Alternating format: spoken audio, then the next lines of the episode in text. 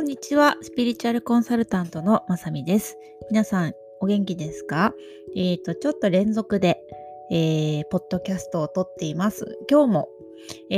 ー、あまり詳しくですね、脚本を作らずに、テーマだけ決めておしゃべりするという練習に少しお付き合いください。ですので、ちょっと聞きづらいところもあるかと思いますが、お願いします。えっ、と、皆さんいかがお過ごしですか？私はですね、ちょっと最近めっちゃ欲しいものができました。私はあんまり10万円以上の物欲を持たない女ででしてね、あの、車とか家とか大きいものを所有したい欲が今んとこ全然ないというか、もしかしたら将来あるのかもしれないけど、全然なくて、私が欲しいものはだいたい10万円以下、まあ、ほとんど5万円以下で済むぐらい結構、あの、省エネなあの人間なんですけれども、この前ですね、今私ピアノが好きなんですけれども、ピアノをやっている人知ってますか？えっ、ー、と、コルグとヤマハから消音ユニットとか出てるんですよね。これちょっとごめんなさいね、ピアノ好きじゃない人。あの、ピアノ、でもね、ピアノ好きな人って多いはずですよね。だって多分一番習い事としてね、バレエとかピアノって人口多いですよね、きっとね。あの、ピアノって特に都内とかだと、今、アコースティックピアノ弾くと相当クレーム来ちゃう感じなんですよ。あの、地方の方はねまだおおらかかもしれないところあるかもしれないけど都内だと全然 NG で防音の部屋をあの設置するしかないんですけど結構するじゃないですか防音の部屋なんてね設置すると。私の友達なんて防音の部屋を引っ越しで防音の部屋をがある防音設備みたいなのを全部引っ越す時にプラス何十万もあのかかっちゃうみたいなこと言われてたんですけどあのまあ防音アコースティックピアノに防音室を設置するっていうやり方かあと最近流行ってるんだとハイブリッド型のピアノが最近ヤマハとか力入れていて、えーと、アコースティックとしても弾けるけれども電子ピアノとしても弾けるっていうやつであの私も見に行ったんですけど1年半待ちとかの人気なんですけどこれでもやっぱりちょっとタッチが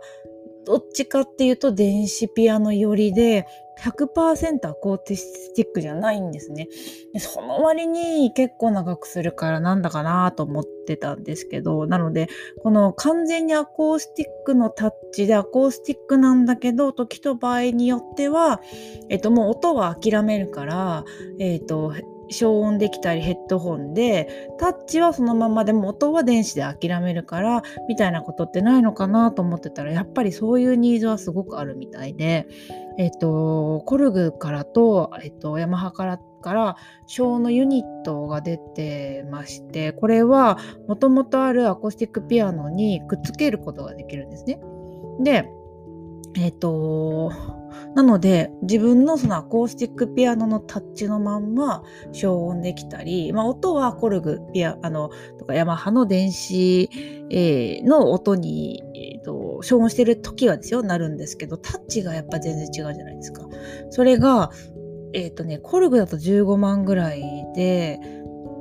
ヤマハもちょっと高かったかな。で自分のピアノにくっつけられると。でヤマハはくっつけられるピアノの機種がある程度決まってるけど結構コルグはどのメーカーのよっぽど古いやつじゃない限りつけれるみたいなんですよね。すごくないですか？いややっぱなんかこうニーズあるところには商品がね次々開発されるんだなと思ってあのこれでちょっとあの同じようにねハイブリッド微妙だなと思いながら買うかと思ってる方とか原子ピアノで我慢してるとか、えとアコースティック持ってるんだけど全然弾けないっていう人がいたら皆さん聞いてと思ってちょっとシェアしたかったので シェアしました。えっ、ー、とじゃあちょっとちょっと本題に入りたいと思います。今日はですねハイヤーセルフ経由で会話する方法についてお話ししたいと思います。で、これはですね、私のおとあのお友達メーリングリストでですね、今年の当時、まあ、まあ、すっごく厳密に言うと来年2021年当時までだけどでもまあ私はこともう2021年今年の当時住んで22日12月22日から本当にもうあの次の時代の空気だと思っているので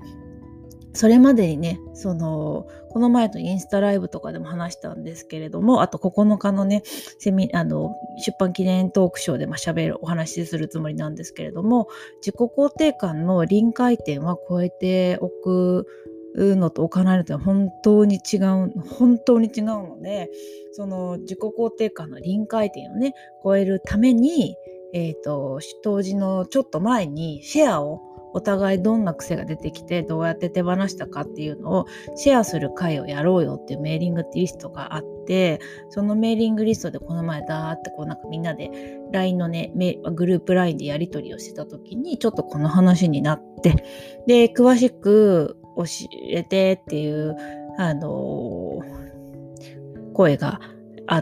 たのでちょっとねテキストだとなかなか説明しづらいなと思ったのでじゃあポッドキャストであげますねって話をしたのでその流れでねよかったら皆さんにも使ってもらえたらと思ってシェアいたします。でえっ、ー、とハイヤーセルフ経由での会話例えばどういう時に使うかってっていうとですねちょっとあの今日はかなりスピリチュアルっぽくなるので私その、やってることはドスピリチュアルだし本気出すと結構みんなドン引きするぐらいスピリチュアルな話 できちゃうんですけどあま、ね、それはねそのなんですかねこれ。あの今はそれを話すのが怖いとかじゃなくて美意識美意識っていうんですかねセンス自分の好きなセンス的になんかちょっとまああの軸足は今この現実っていうところに置きたいなっていう、まあ、自分なりのこだわりがあるので本気出してドスピリチュアルな話ってなかなかしないんですけどちょっと今日はドスちょちょっとスピリチュアル寄りにはなるのであのもしかしたらあの何って思う方もいらっしゃると思うんですけどまあまあまあ一個話のネタあの話として聞いてもらって面白そうだったらやるっていうのでもあのいいんじゃないかなぐらいに思ってください。で、えっ、ー、と、まあその私のお友達との柔軟、えっ、ー、と、当時までにね、大きいものは手放していこうぜグループ LINE みたいなののやり取りの中で、えっ、ー、と、すべてはうち、私が、私の中にある意識が反映されてるのが現実で、その意識っていうのは、意識できてるものってほとんどなくて、ほぼも潜在意識に入ってるものとか、まあ、その何て言うんですかね。えっ、ー、とまあ、まあ、正確にはちょっとかなりこだわると正確には違うんですけど、まあ、ざっくり輪廻の中でついた癖みたいなものとか、まあ、生まれ育ち今世の生まれ育ちの中でついたあのコレクション。あの癖の行動の癖視点の癖感覚の癖のコレクションっていうのでいらないものはどんどん取っていくあと自覚できてないものは自覚していっているのかいらないのか判断していくっていうのをやろうねっていうやり取りをやってるんですけどとはいえ、えっと、対人関係ってすごくあのほとんどの人の悩みの、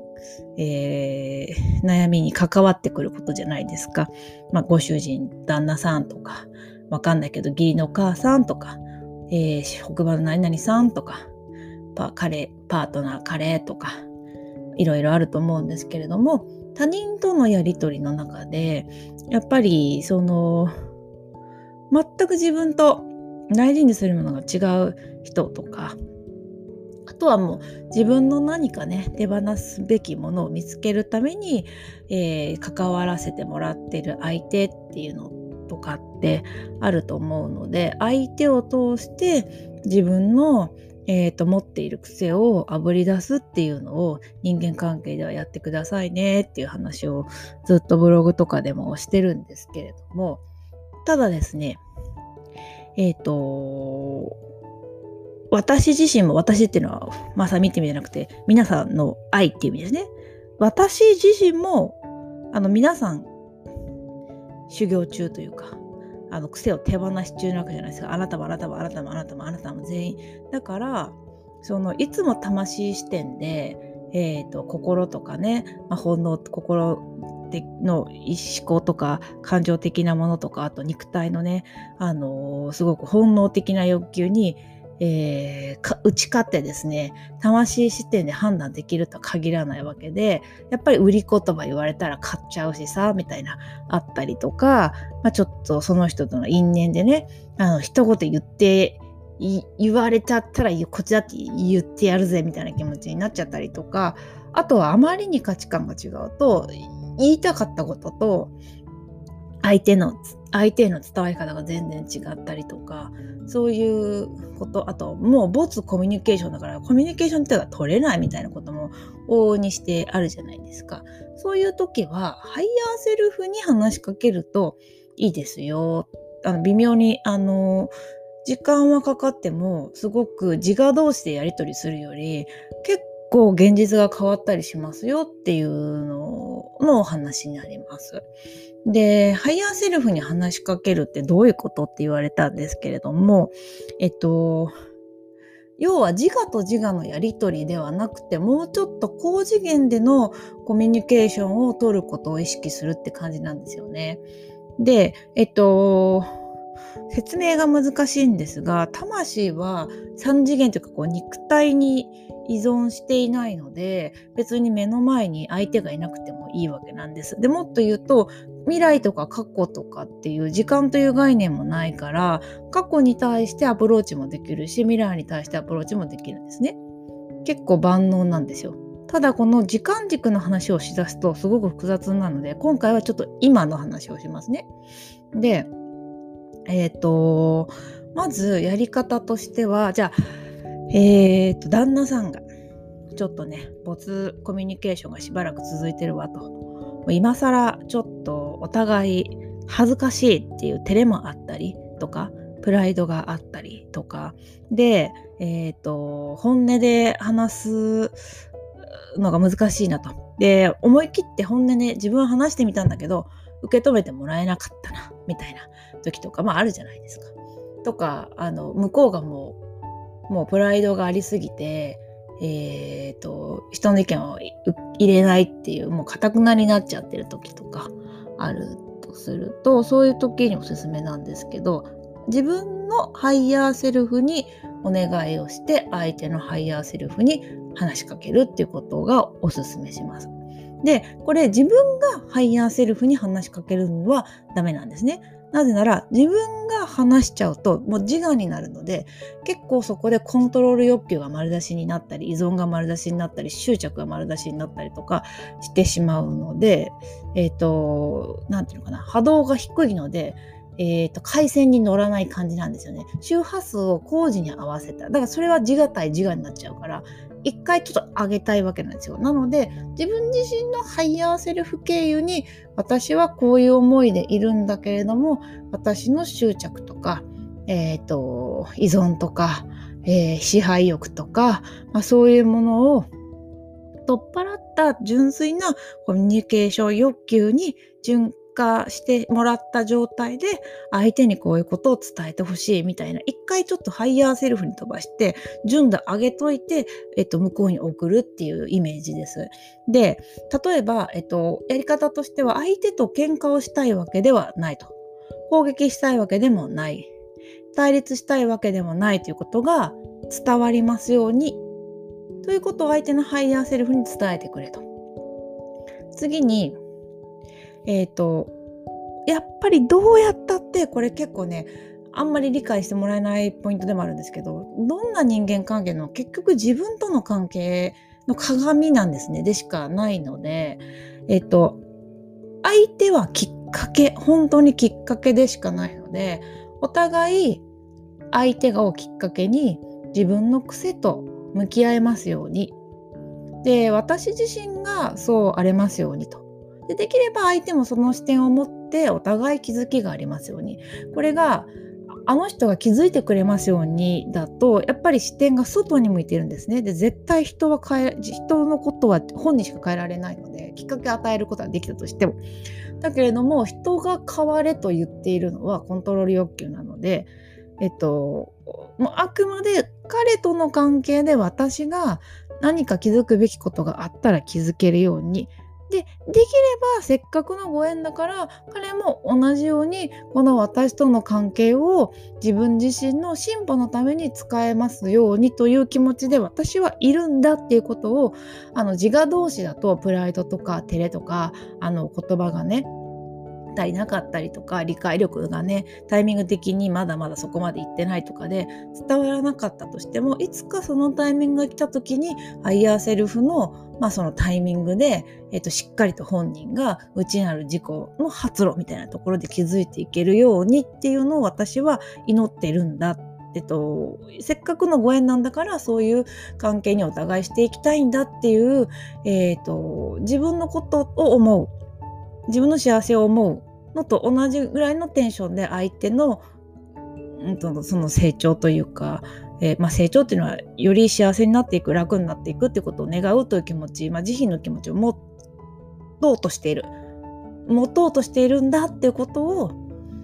自我同士で伝えると絶対におかしくなるからハイヤーセルフ経由で伝えてもらうっていうことがおすすめです。で、そこさえ願ってしまうとうんと、その後の相手の変化には執着しないようにしてください。で、ここまでがワン、あの、なんていうかな、第一段階。で、次に必ず相手は結局変わんないだろうなって思う自分が、あの、なんていうのかな、長いことトラブルを抱えてる相手こそ思うことが多いんですね。えーと、そこにフォーカスをしてほしいんです。こうやってハイヤーセルフ経由で言ってるんだけど結局あの人は変わらないって必ず思ってしまっている。こ私とあの人の関係は変われ変わらないかもしれないしあの人は変わらないかも。ここは人によると思うんですけど変わらないだろうと思ってしまっている。自分に必ず気づいてください。関係性がずっと悪いということはどちらもまああなたの現実的にずっと関係性が悪いということはあの人は変わらないという概念がないとそうはならないので。でえっとこれはあの人が変わらないのはあなたのせいってことを言いたいわけでは全くなくって全部の主導権を自分に持っていくために自分のために自分が想像しているのであれことを認めれば自分が変えていけるということなのでそれをが相手側に主導権を渡してしまうと絶対にそこは自分は変えれないものになっちゃうのでここはエネルギー的に自分の方に主導権を持つ持たせるんですね。なのでえーと、願った後は執着をしないことと相手に対してとはいえあの人は変化しないんじゃないかと思っている自分というところに向き合っていきましょう。相手が変わらないからこそえーと、成立する何か居心地が実はいいものがあるかもしれない。相手のせいにし続けられるとか、うんと、被害者と加害者っていう立場を作れるだったりとか何か相手てあのいろんなねうまくいかない理由相手のせいにできるとか何か相手が変わらなくて相手に対して困困らされていることで守られている何かがあるんじゃないかっていう視点を持ってあまりにも変わらない関係はですよちょっとそこを見てください。でそうなった時にもうこういう相手に何か困らされていることで辻褄を合わせているような現実っていうのはあの楽かもしれないけど幸せではないはずなのでもうやめたというふうに思うこと。でここもやっぱりエネルギーがね相互関係を持っちゃってるのでもう私はこの関係やめますよと。ハイヤーセルフ経由で。なのであのこっちは降りますと。でこういうね対立とか関係ってこう相手がいないと成り立たないので私は降りるよって言えば相手は必ず変わるはずなのでただ自我同士だと降りたかどうかわからないのでもうハイヤーセルフ経由で私はもうこの関係性を作っていくこと降りたからねそれはいいとか悪いじゃなくてもう降りただけ以上でもいいかでもここに絶対感情は乗せないでくださいね。まあ、ハイヤーセルフ経由だと感情は除外されるのでいいんですけど、でも、まあ、できれば自分がハイヤーセルフに上げる時点でも感情は除外。まあ、いろいろこの関係で良くも悪くもいろいろあったけれども私はこの関係性で成立しているなんか自分自身への辻褄合わせはみたいなところから降りるよと、えー、降り積もりでいますからもそあのその関係性で成り立つやり取りっていうのは成立しなくなるからっていうことを伝えてくれと。でまあ相手も降りる気なんだったらお互い降りようよっていうことをお伝えくださいという感じですかね。で絶対やっちゃいけないのは自我の気持ちで執着とかコントロール欲とかそういうので相手をコントロールしちゃうような依頼をハイヤーセルフ経由で相手にするっていうのは NG です。まあ絶対それは叶わないけどあまりにも念が強い人っていらっしゃるのでそういうのでちょっと念を飛ばしちゃうとまああの人を呪わば穴2つってことでもやったことは100%返ってくるので自分にも返ってくると思うと何の得もないのであのそういう自我の足りないという何か埋める的な行為、うん、ネガティブな、えー、思いから発露しているような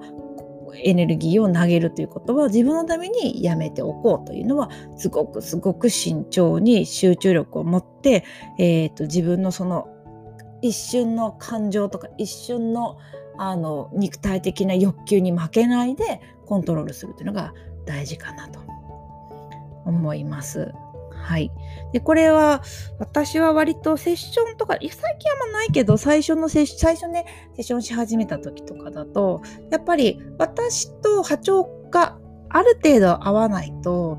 あのー、ほら美容院と一緒で髪の毛切るってことは美容師さんだったらね国家資格通ったらみんなできると思うんだけど相性ってあるじゃないですか。好みだったりとか目指すスタイルとかがあって微妙に違うとどれだけカリスマでカリスマ美容師さんのとこに行ったとしてもなんか違うわみたいなのあるじゃないですか。お医者さんもそうじゃないですか。なんか合う合わないとかってあるじゃないですか。それ全部マッサージの人もそうだし全部あるじゃないですか。そんな感じで私も翻訳をするってことは、まあ、どなたに対してもできるんだけれども私が美しいと思うものとソクラテさんが美しいと思うのがあまりに離れていると青写真のセレクトがちょっとね微妙にずれちゃったりとかすることもあったりするのでちょっとなんかずれたかな。私とは系統が違うなとかそのもちろんバッチリ一緒ってわけじゃないんですけどクライアントさん全員とも。ただまあ大きな方向性が相当違うなっていう方は自我では伝えきれないなと思った場合にハイヤーセルフ経由で、まあ、しかるべき時に、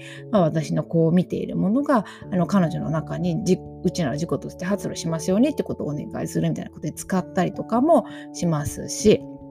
あとはもう単純にですね、家族で言うと、母親とかはね、ものすごく会話量が多いので、あの、ずっとずっとこう、言葉で理解、あの、できるまで対話とかをしますけれども、父親は、うちの父親はですね、本当に年間400文字ぐらいしか喋らない、かなり寡黙な人なので、話させるというのも難しいので、えっと、対話の